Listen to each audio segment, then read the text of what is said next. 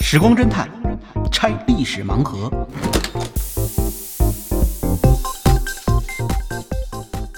拆历史盲盒，找萨苏。好，欢迎来到今天的时光侦探。哎，我们今天这期节目啊非常特殊，因为萨苏老师之前跟我说要聊一个特别专业的话题，所以请来了一位神秘的嘉宾啊，所以我和欧鹏老师都在。哎，就是我们请萨苏老师来介绍一位今天请来的这位神人啊，呃，因为今天呢，我们主要想跟大家聊一下呢，还是中东的事情。呃，嗯在中东呢，最近呃不断出现西船战啊，就是说有什货么轮叫西船站？西船战，就是在中东水域活动的这些船只啊，呃，基本都是商船遭到了各方的袭击，而且在中东地区呢，发生这种西船战是有传统的。嗯你看这一次是二零二三年发生，就是连续有几艘船被劫持、被打嗯击。呃，在上个世纪八十年代。也多次发生这样的事情，它的特点呢，一个是它会不分国籍啊，不管你是哪个国家的，都有可能会遭到打击，会造成这个形势更加混乱。嗯还有一个问题呢，就是呃，打这个时候呢，一般都搞不清楚到底是谁干的。那这个是经常要很多年以后才弄清楚事情的呃真实原委。那么今天呢，这个我特意请来了一位老朋友，呃，我的老朋友马良老师，他呢当时就正嗯好神笔马是在 良，嘿嘿嘿，那这位神笔马良呢，呃，告诉大家比那个神笔马良要神奇的多。对，您给介绍介绍。嗯呃，是这样的，因为呃，这位呃，我们的马良老师呢，那时候他是驻中东的啊，至于他是哪个部门派去的，咱们就不说了。嗯那么他在呃中东地区呢，就是他执行任务嗯啊，执行任务的时候就曾经亲眼、呃、目睹了我们中国的船只在呃波斯湾啊、呃触雷，后来呃拖到伊拉克港口的时呃情况。哎呦，还有这那种么，所事以今天呢，就是我们想一大家一起来呃聊一聊。所以马良老师能不能跟大家打个招呼啊？哎，呃，大家好，嗯，我是马良。儿，哎欢迎马良老师，呃当时是这样，我是一九八一年啊、有任务，呃，去了这个伊拉克。这个时候呢，两伊战争已经爆发了。然后呢，他主要是为了切断伊朗主要为了切断对伊拉克的物资供应，在波斯湾布雷。当时布雷就有两种雷，一是是呃触角水雷，第二就是磁性水雷。呃，咱们国家当时呃，因为伊拉克当时跟咱们国家关系比较好，然后就通过货远洋货轮呢，往给他运送的生活物资啊及一些必要的用品。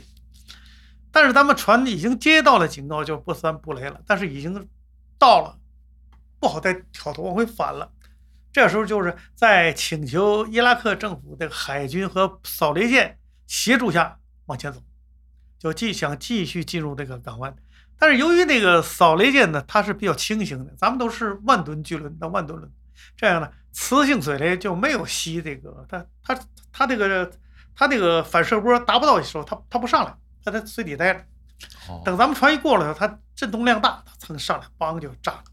当时一般一一个一个水雷对咱们这个万吨轮来讲，它没有多大的摧毁力，因为船它有船船底舱都是封闭的，炸开一个舱，只要关上把那个阀门关上，水进来就是灌满了，它也没事儿，嗯，船连倾斜都不会有，它不是说大这面积有水密仓啊，哎这个是呢的嗯，这个呢，正好呢，马亮老师也在这儿哈、我就那个呃，给您这个做一点补充。嗯呃因为在海湾呢，这个袭船战是各种各样的表现，比如我们最近发生的袭船战呢嗯，基本看到包括像呃中央公园号。包括像呃银河领袖号等等遭到劫持的时候，嗯主要是对方派出特种突击部队对这些船只进行呃拦截，嗯然后呢把它劫持掉了。那么这种情况往往遭会遭到各国海军的打击，因为这属于海盗行为。啊海盗行为。所以这种打法呢，就是往往持续一段时间之后，就会进入到水雷战的阶段。对水雷战就是说呃直接在水下布雷，呃，但是会通知自己一方的这个船只啊，就是你不要走这条航线了，你换一条航线走。那如果两边都布雷呢，那就那就没法嗯说了，是吧？而且偏偏在海湾地区呢，情况比较复杂，经常会出现几方同时布雷的情况，嗯这样就会形成任何一个国家的船只到达海湾，就是这个海湾指的就是波斯湾，嗯到波斯湾呃主要是运原油啊，或者是我们像刚才呃嗯运物资嗯马亮老师这样运物资是吧？那么这个时候呢，就可能都遭到都遭到威胁。呃，刚才马亮老师专门提到了一个，就是一个是触发水雷，对，一个是这个沉底水雷，哎，对，这俩就我们稍微介绍一下介绍介绍啊，这个触发水雷是什么样儿？就是我们看到经常在二战的一些影片中，比如五七号、U 七幺二潜艇等嗯等，里面就会出现什么呢？就是船只啊擦着水雷的边儿过去，嗯这水雷呢飘在水里头，它水面上看不到，嗯，但是在水下呢会拴上这个链子，把它锚在水里。对那么船只如果从这儿过的时候，有时候吱呀吱呀，那个对就蹭到了那个链子了对。但如果你没蹭到雷，它就不爆炸。那个雷呢，上面有好多角，就是犄角，每一只角里面呢，其实它装的是硫酸，呃，然后用吸管把它包在里边。这那平时它就没事儿啊。但是如果你要碰到了这个管儿的时候呢，它的这个里边儿吸管儿很容易就破裂了。对，破裂以后，硫酸流到里面去以后，将电的正极和负极接通，于是水雷就发生爆炸。这是触发式水雷。哦那，这种触发式水雷呢，通常呃都是这个比较传统的水雷战的时候会使用的。嗯，当然了，也像抗战的时候，我们也用这种雷来对付日军，而且我们当时有了一些更新的做法，比如说沿着长江，对从上游把这水雷啊。飘下来不是锚的，直接飘下去，对啊飘下去去炸日军的战舰，也也也干过这样的事情顺，流而那就下直接就飘雷了。嗯但是呢，这一次呃，马良老师讲到，他们当时呃呃看到了这个事情呢，就不是普通的飘雷了，是沉底雷。嗯沉底雷就是水很深的地方，他就可以把这个雷布下去。那么他呃怎么去炸对方的船呢？他其实要呃有一种触发的机制的，比如说马良老师刚才提到的这个呃磁性水雷，呃船只在上面走的时候会造成周围磁场的变化，对，它会根据磁场的变化激发水雷的出呃就是它的引信。嗯那么一旦发现有船只从附近经过，它就会直接上浮啊，就比如因为我知道你的目标就在我的上方，那么上浮之后呢，它会在水中爆炸。那么这种爆炸呢，通常都会给船只造成比触发水雷更大的破坏，因为触发水雷呢，只是把你的船炸个窟窿，对，这样而这个呃磁性水呢，因为它是从水下往上上浮之中爆炸的，它通常会在距离你船船底有一定距离的地方爆炸。这时候它形成的巨大水压会把船的龙骨压断，对嗯或者给你船就是因为你船是一块块板子，或者是焊接起来的，或者是铆接起来的，它就像泰坦尼克那个撞冰山一样，对，等于是让你撞到了一个水的冰山啊，就是水带着冲击波的水的冰山，就把你船一下给你挤开几个大窟窿。嗯哼这样船就很容易沉没。但是马亮老师您刚才讲到，就是我们的船当时还是结构比较好的哈，对并没有出现这种直接被炸沉的情况。我想问您一特小白的问题嗯，就是您说那传统那水雷，它是怎么浮在水上的？它不是铁的吗？不，它它它是密封的，嗯啊，它密封里它有里边有一点空气，它哦它飘起来。这样呃，啊这个水雷呢，它实际上，呃，如果你要是上面不加链子的话对，它直接就浮在水上，然后飘就起在来。水上漂着嗯。但是呢，如果你加上了一条链子的话，等于把它拴在水底，嗯让它呢不能上浮。可是这有个问题，就是因为链子的长度有限对，你只能在比较浅的呃水域布雷。是，所以以你看，经常出现的这个呃水雷战，常常都是在比如海湾呐、港口或者是河口啊这些地方会发生，包括包括当年国民党在那个撤退的时候，在上海布雷，那都布的是这种就是锚雷啊，嗯直接把希望把上海口封住。那当时我们怎么去破这个雷呢？也也很简单，就是我们派出扫雷艇，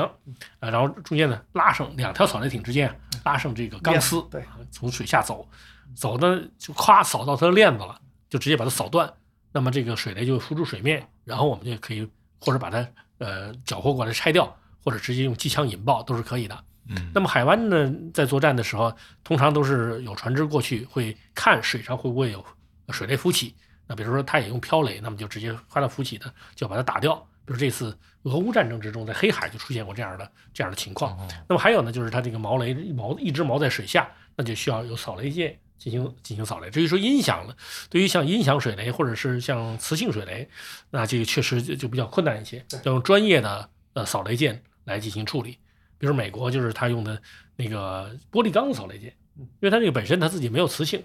那这样的话呢，就可以呃在上面通过的时候把这个雷给它呃发现，并且把它破坏掉。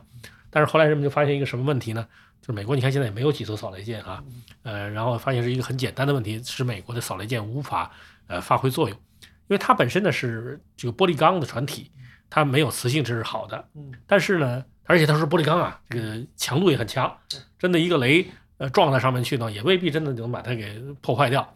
但是后来才发现呢，当它发现水雷之后，它要引爆嘛，嗯引爆以后，这水雷呢就会产生冲击波，撞到船上，船表面也没事儿，但是里边呢就会像那个桃酥一样嗯，像那个点心一样变成酥的，因为它毕竟是个复合材料啊，它跟这个金属是不一样的，就是就是外表它是好的，但是里面就出现一圈儿一圈儿的像松树的年轮那样。哦，那个后来美国人就就害怕了，说他第一次两次不出事儿，多炸几回的话呢，这个这船估计就完了。但是后来才发现，那船呢还特别的贵啊，这所以这事儿到现在也没完全解决啊。所以您那时候能看到这个水雷战的这个情景，应该说呢，这是我们在很少人有这样的经历吧？当时我们就是接货去，通知我们去接货，接货呢，然后远远的用望远镜看着咱们的船，已经开始就进入他们的这咱们叫怎么说呢？进入他们引航的那个区域了。引航呢，他们用用咱们那个海员那个港务局的俗俗语叫引水，对他们那引水船员引嗯水过去了，嗯然后船跟着他走。是那这觉得挺安全的，结果还是爆炸了。爆炸了以后，但是很镇定，因为迅速的关闭了那个舱内舱门。然后，但这个这个事儿呢，反正很大。从从那以后，咱们中原有通知，任何的中国这个去伊拉克的货船嗯不能走波斯湾。哦以后从那以后就开始走了，走了土耳其港嗯。到土耳其港以后呢，我们都从一号公路从巴格达出发到土耳其港，穿越穿越呃穆苏尔，啊，然后把货物用集装箱车拉回来。就是转一下，哎，转一下，嗯转一下那其实也不是不是很远，就千八公里吧。当时呢那，船走的就远了，船走是吧也对，船也走远了。嗯当时呢，那个我们是呃以这个捷克嗯捷克斯捷克斯洛伐克那个国际运输车队嗯名义，当年呢，这个咱们国家没有加入这个国际国际联运组织啊，哦国际联运组织，所以呢，到现在我们也还没有加入嗯啊。呃，台湾地区加入了，那所以到现在还没没退出去，嗯，所以我们为了坚持一个中国的原则，就没有加入这个。嗯啊理所解以呢，我们都从那儿运货哦啊，有所以以后啊，产生出很多的呃一沿途上产生了很多的这个呃有趣儿的一些故事。哎呦啊嗯嗯嗯其实呢，我们这次能把马亮老师请来，也是有这种想法的。马亮老师呢，他的是呃经历非常丰富，对，而且呢，他作为一个我们说老兵吧，一个老兵可以说是不仅是在呃国内工作，而且呢转战呃全世界的各个地区，呃，所以经历了很多呃我们说惊心动魄的事情，也有一些是有趣的事情，是呃，而且我也希望将来呢，您能够在这种在我们这个平台上，能够把您的故事呢讲给我们更多的呃听众。对好的，好的，那那非常期待。当然，我希望不仅是讲讲您的故事，也讲讲您的呃同伴的故事，因为您的嗯呃战友，我听说您也是非常对他们很很很很怀念，是吧？啊，是是，嗯，咱咱们接着刚才那话题，呃，嗯再接着补充一下这个，对，您呃讲讲陆路上陆话路运输对的对问对对对，当时陆路运输呢，那个当时咱们就是以这个捷克捷克斯洛伐克国家那个国国际运输车队上面插他的国家国旗，打他们国家那个标志，嗯然后咱们运输。运输呢，又又派出这个这个保护的人员。其实我呢，就带着这个几个人员，又是司机，又是那个又又又又是保保护货物的人员。但这时的货物里边什么都有了啊，从从土耳其就过来了，过来以后，然后从到莫索尔，这一路还是挺都很顺畅。但是每当到到了伊拉克境内呢，就不是很顺畅，就因为当时两伊战争，那个伊朗的空军它能取得制空权，因为伊拉克使用都是苏式的飞机那哎你这个话说的我不相信啊，啊，因为在据我所知，因为两伊战争我也研究过这个情况，在两伊战争之中，伊拉克的飞机应该远远的比伊朗的要多，而且呢，从性能上来说呢，好像要是说从速度啊，从这爬高啊各方面，好像伊拉克也不不亚于伊朗吧？嗯啊咱们就可性能数据上啊，对这个是这样，在巴列维国王执政时期，跟美国关系非常好，嗯他说引伊进朗巴列维国，哎，对嗯他引进了大量的美国 F 十四 F 十熊四猫战战斗机，嗯他的战斗机性能也是非常非常先进的，它不比那个米格差。哎这飞机听说有点像变形金刚是吧？嗯，没错没错没错，这个这个飞机红蜘呢，就是蛛这飞机不管高空啊、中空、低空，它性能都非常好。嗯嗯啊，就是当时他们两国关系好到那就是一次性就卖给他那个呃飞机常用的维护的零件儿，卖给他五十年，这全世界50年全世界头一次对这种对合同，嗯卖他五十年，，对，就是以后他俩断交了，他们那伊伊朗就是绑架了那个美国人质大使馆啊人对质，对对对就是前两天出来的那个呃吉米卡特总统，嗯对他不啊是对对他对夫人去世了，是他出来出席仪式对，当时就是在他任就职是期间任职期发间生的事对情。对对对其实美国也不是说跟伊朗多好是。是啊，他实际上主要是希望伊朗啊作为他抵挡对苏联的这样一个桥头堡，是啊，嗯所以他会很很多物资都给到伊朗。是，所以那个他的包括飞机、不飞行员都是接受了美国的训练。哦这个苏式的战机虽然它有一定优点，但是呃没有达不到那个 F 十四的那个水平。呃，那么我有一天呢，是我们在就是可以说我在第三趟跑这个土耳其往往那个往巴格达跑的时候回回来的时候路上，警察就开枪了，就是鸣枪警报，就是空空袭了。空袭了，大家都要停下来，完了找个地方隐蔽着，然躲警后报嗯防空部队呢就开始搜索、开炮。但是他光喊狼来了，他总也不来。但是我们运输它有规定，要求二十四小时必须把它货运到那个指定地点。嗯其实这事儿吧，后来我还专门了解了一下，就是为什么会出现这种就是狼来了的情况，嗯并不是伊拉克的警察们在发神经，嗯呃确实是有威胁。但是呢，这个威胁其实正是伊朗它战术比较出色的地方。对，因为呢，刚才瓦莱老师讲了，就是你说这个呃，伊朗呢，它飞机比较先进，对，可实际上呢，伊朗的飞机呢，它也它有它的问题，嗯就是美国当时是双方签订的呃约定啊，就是美国这边给巴列维国王提供的这个飞机备件儿达到五十年，就表示你的飞机全寿命嗯，我都给你提供了保修五十年，对，但是它的它弹药它不可能给你提供对五十年的，那那过期了。弹药没有，所以呢，它在两伊战争开始的时候，它的导弹是比较少的，因此在和伊拉克空军作战的时候呢，导弹很快就打光了。那么这样一来，呃，尽管伊朗的飞机呢相对来说比较先进，但是一来数量少，二来呢它没有导弹了。所以如果要是跟伊拉克空军硬碰硬的话呢，估计这个饿虎害怕群狼啊。这上来的话，估计啊就像像像像能猫老师这个这个这个体重，这个这个身材哈，不够他们点吧的。一般的要是来 来几个这个二哈，估计没问题。要是来一群的话，就不好说了，是吧？嗯他主要靠机枪几十几十头二哈，嗯呃，就这咱们这开个玩笑了嗯，就说他当时呢，呃，伊朗就发明了一种新的战术，叫空中游击战。对，这种空中游击战是什么呢？它飞机少，所以它就是起飞的时间也比较少。但是它起飞一架飞机，它就在边境线上活动。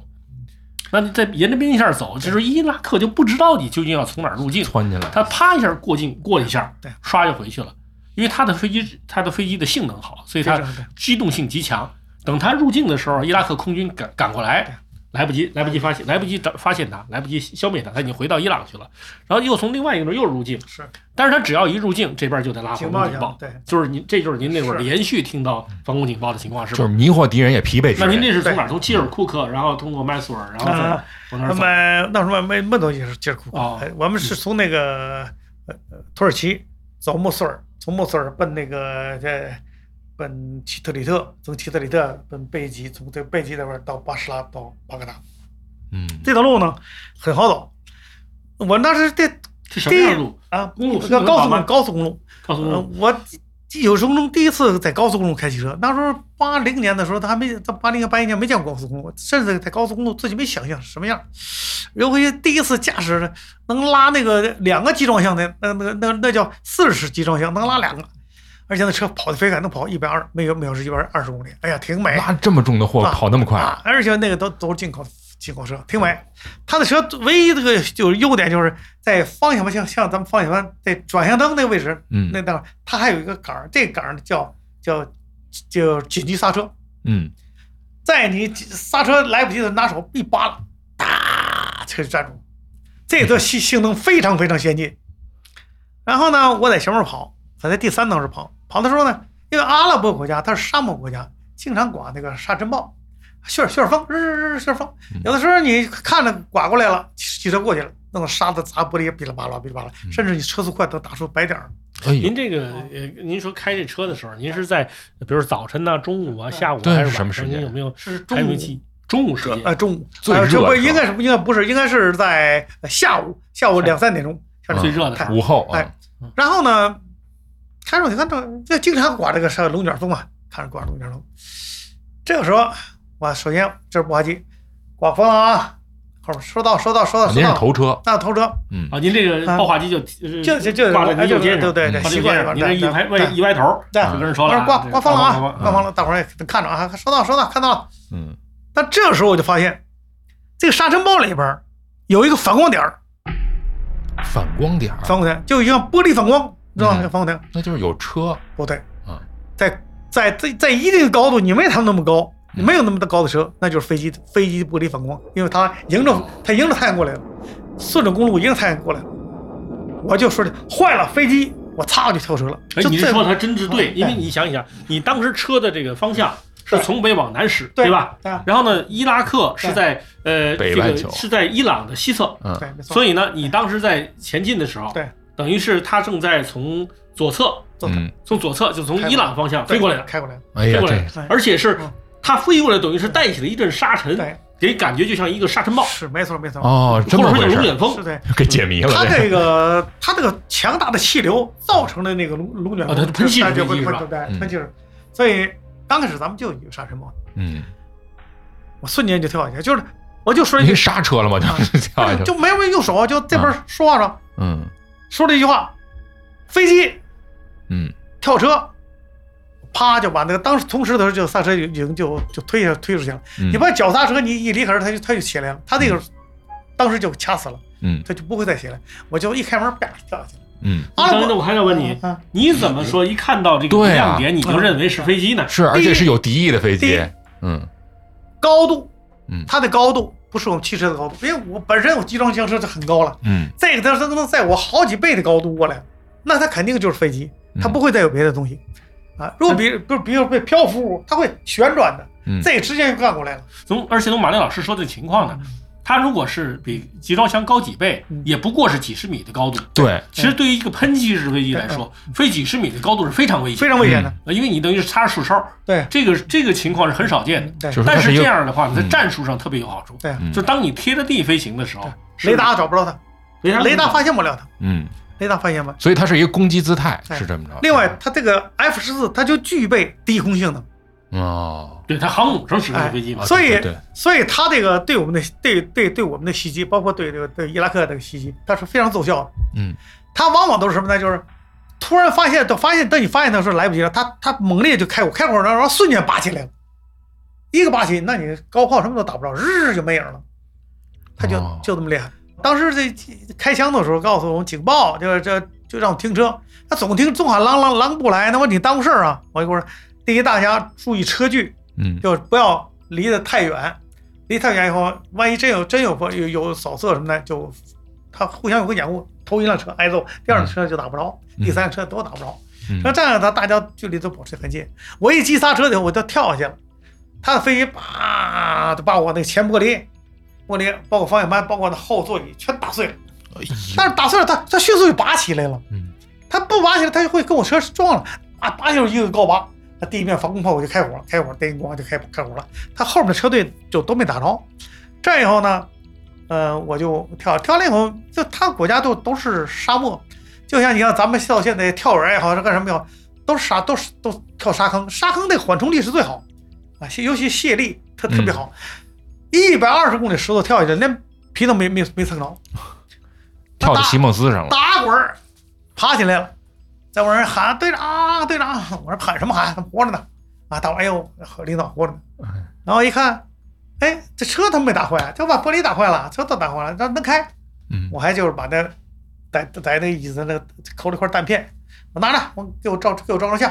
拿他们拿照相机给我照了张相，我嗯这回给我妈邮去，看我我这也有战场，别光你们上过战场，没事总说你打过仗，我也打过仗，对吧？ 还特意炫耀啊，那其实就没想到老妈妈说的这个会什么心情，但是没想到，但是当时还觉得我能炫耀一把，嗯是我也上了是是战场，其实后来觉得，哎呀，这对妈妈的心理造成多大负担，儿子在前线，嗯 但是通过这个呢，保护了后边的车队，嗯我也这是回来给了个三等功。啊，货物因为也是安全啊，的，后来也是安全嗯，哎，有一辅助下，再有这这时候哎旁呦，边幸那个亏发现早旁了，边的高炮啊，防空部队开始开开火了，太重了。嗯，他的飞机就是出动时就一架，他没有掩护，就像上次老师讲一样，他就在边境线上，一会儿过来一会儿过去，让你警报总处在警报状态嗯，就总让喊狼来狼来狼来，对最后狼不来狼不来，最后你睡着了他来疲了。惫了，嗯，他的战术其实非常好，其实这个战术就跟咱中国的游击战是一模一样。是嗯是。那您这回就是平安把货物运达啊，运嗯了，运回来，运回来嗯。但是从那以后，我们就是吸取教训，就是第一，这开开车的距离一定要掌握时时钟，就都我前面几级刹车的时候，我后边不能撞上。嗯第二呢，不能距离拉太远，拉太远后边，要可能他再扒谁了，再下来再打，就把后面车打着。大家一定要是保持一定距离。第二就是前面的观，一般开车都一定要再带一个人起到观察作用。哦，有一观察员因为我还还要开车，还要观察这的时候，有时候很容易出分错。神，对，很错，因为我们经过训练都知道这些东西会怎么回事儿，发现了立刻跳车。而且他的车性能也好，但现在现在的一些那个集装箱卡车，有进口的都有这个是叫叫叫自自动的刹车装置。你像咱拿脚刹车刹一刹，它一抬脚，吧唧车就跑了，嗯再也不是就一个就往前一推，嘚儿嗯，站住然后就跑了。这个东西挺挺好，哟，这个设真是备传奇啊，这是对，嗯，所以就是还是先这个设备比较先进，要不然 要不然你人跳，汽车又跑了。还是您的眼睛管用，没有，这个眼因为它这个反反光，它反光它刺眼睛嗯，这光可以透过一切东西可以过来。说你说的那个铁板嗯，它剩下它，你是你像一些沙子什么土，它挡不住它，嗯，乌云遮不住太阳，是也过来。是对，所以我们就捡条命。那您这个当时被打的时候，车上中了几发炮弹呢？其实机枪靶就在我玻璃上就就三个眼儿，哦，这这这机枪但是威力极大，嗯啊，它是它是点射的，哒哒哒哒哒哒哒哒哒，玻璃炸碎了。就是机关炮。那你这个炸碎以后，车要是停在高速公路上，不也是很危险吗？不是，那不是人家都躲躲飞机呢，就我们不躲，为什么？第一，他他总喊狼狼不来；第二呢，当地老百姓听话，我们不听话，我们才管不着啊。嗯，对吧主要咱有任务在身对，嘛有。点再再说，咱们是呃外国的执行任务，他知道你们是怎么回事，都知道，嗯所以他就不不管你们，反正你愿跑跑吧。你叫他说，要是这一帮老百姓，人就拿就直接拿枪干你了。其实我跟您讲啊，您这真是很幸运了。为什么很幸运呢？因为这个呃 F 十四战机啊，呃，当时对于美军啊、对于伊朗来说都是最先进的。是它的呃特点是什么呢？它挂弹很多嗯。如果它当时真的是挂的是呃空对地导那弹那的麻话呢，烦了，那麻烦了估计是完了是就算您蹦到那个旁边的沙子里头也够 呛。再有一个我钻呢，地底都不行。呃，这个这个飞机呢是他卖给伊朗的。对，如果是美国原装的呀，你又悬了。是因为这个卖给伊朗的呢和美国原装的，它装备上稍有点区别。没错，就是它会出口型嘛，包括我国给的一样其实也一样，都要减点东西的，对就是最核心的技术不能放在上面。是是是，呃，美国 F 十四呢，如果在自己本国的时候，它装备的这火炮系统呢，对嗯是一门六管火神炮。这个六管火神炮是什么意思呢？它的作战的特点呢，它不但可以打对方的飞机，嗯还可以用来拦截对方的导弹。是它的射速是一分钟六千发。好了不得。呃，所以如果您当时这个它装的是这个玩意儿的话呢，完了，一嗯分钟六千发，您这个车上就不知道打多碎少了个窟窿是吧？？打碎了您能这样坐在我旁边，我就觉得会吃非常吃惊。但是呢，由于是卖给伊朗的，所以当时呢就把这个呃武器给都都换掉了，对，换成了六挺大口径机枪是是是是啊。那这样的话呢，就使它它的火力减弱了。是啊吧？那也有可能呢，他还想节省点儿节省节省点儿弹药啊。因为他你看，你算他们的那个是一分钟六千发，那简直是是是是。对，，咱们冲锋枪的一在一分钟才几百发子弹，嗯，再说这呢，样他也没想到您对嗯这个这个居然到伊拉克打一辆车，车上坐的是一个志愿军的后代，是 吧？对付美军空袭是有有有经验的。对有有一有一传有一传啊，， 对对，反正我就就是这这时候一定要提醒大家一件事儿啊，这个呃，